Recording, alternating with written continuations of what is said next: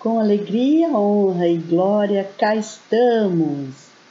Para mim é sempre muito bom estar de alguma forma com você. Gratidão por estar acompanhando. Em dezembro de 2015, lancei o programa do jejum de nove semanas de palavras, pensamentos, sentimentos emoções e comportamentos que nos limitam de manifestarmos o nosso melhor. E hoje inicio o lançamento em vídeo do gerenciamento desse jejum e do treino da mente no momento presente. Neste programa, seremos convidados a gerenciar padrões que muitas vezes nos fizeram e fazem distorcer a realidade, entrar em conflitos internos e externos e ainda ocupam espaços preciosos em nós, impedindo-nos de preenchermos-nos da inteira plenitude do divino. E como gerenciar o jejum? Uma das técnicas que está ganhando popularidade em vários países se chama mindfulness, atenção plena, focada. Bom, desafios acontecem diariamente e vocês já devem ter ouvido falar sobre isso tanto no trabalho como na vida pessoal, na vida familiar, no trânsito. E muitas vezes nos acostumamos com eles e passamos a entendê-los como naturais e vivenciamos um estado de piloto automático. A proposta deste programa é que você comece a tomar consciência do seu dia a dia por meio da autoobservação, vigiando momento a momento, em estado de mindfulness, as palavras, os pensamentos, os sentimentos, as emoções e os comportamentos que empanam o seu brilho e o impedem de vivenciar a paz que excede todo entendimento. Como aplicar mindfulness, atenção plena, focada. Exercitando prestar atenção no momento presente. É um exercício constante, ininterrupto, evolutivo, um processo de busca de melhoria contínua. Dissolve emaranhados, enredamento em teias de dores e sofrimentos, dissolve laços com o passado, criado com pessoas por meio de palavras, ações, olhares, gestos impensados. Colocar a atenção no agora auxilia a nos liberarmos de tudo que possa tirar o nosso foco e de nos fazer cheios da inteira plenitude do divino. A partir de hoje, a proposta é que nós comecemos a executar os nossos trabalhos com toda atenção neles. Isso fará com que os resultados melhorem. Com certeza, nós já tivemos muitos mestres que passaram por aqui demonstrando que isso é possível. Apenas necessitamos fazer tudo que for importante de maneira ética, legal, ecológica e moral, que nós também conseguiremos atenção plena, focada.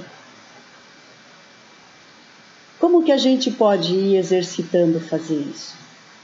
A ideia e sugestão é quando nós formos fazer as refeições, vermos, ouvirmos e sentirmos os alimentos. Qual é a cor, qual é o sabor.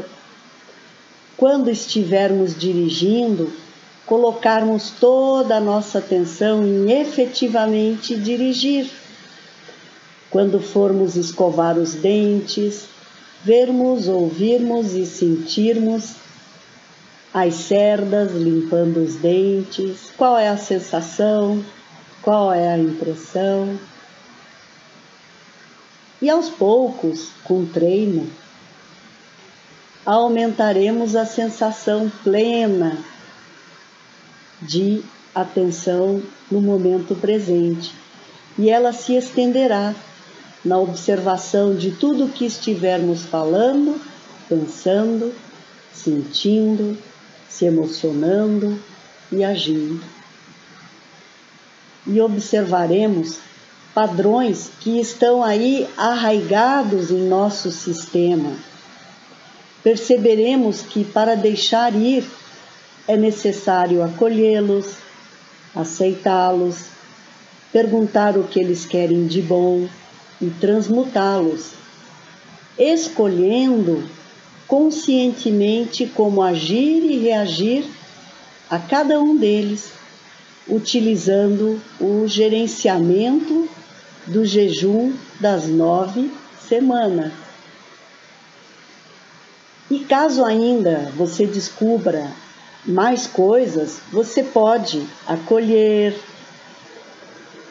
aprender, transmutar e deixar ir. E incluir mais essas descobertas em seu jejum.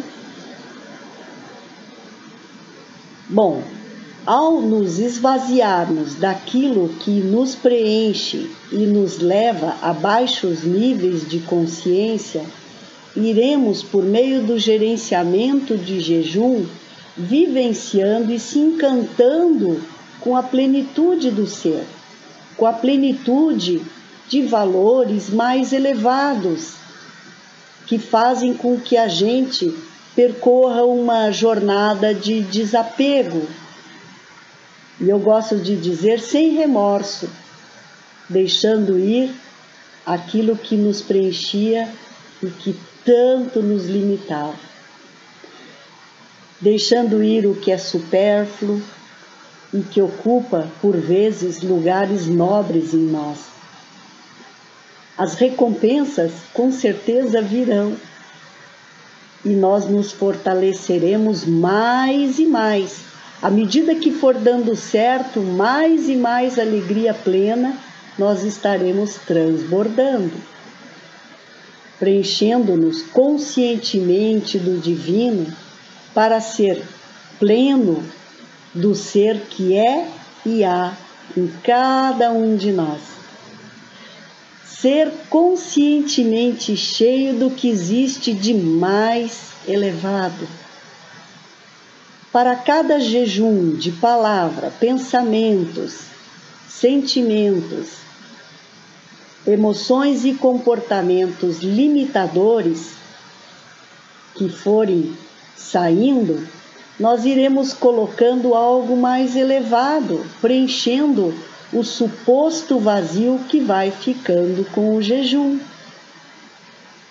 Nesta primeira semana que se inicia hoje, onde nós iremos cuidar com os julgamentos, aqueles julgamentos que simplesmente condenam e sentenciam uma situação, uma pessoa e impedem a expansão do nosso melhor.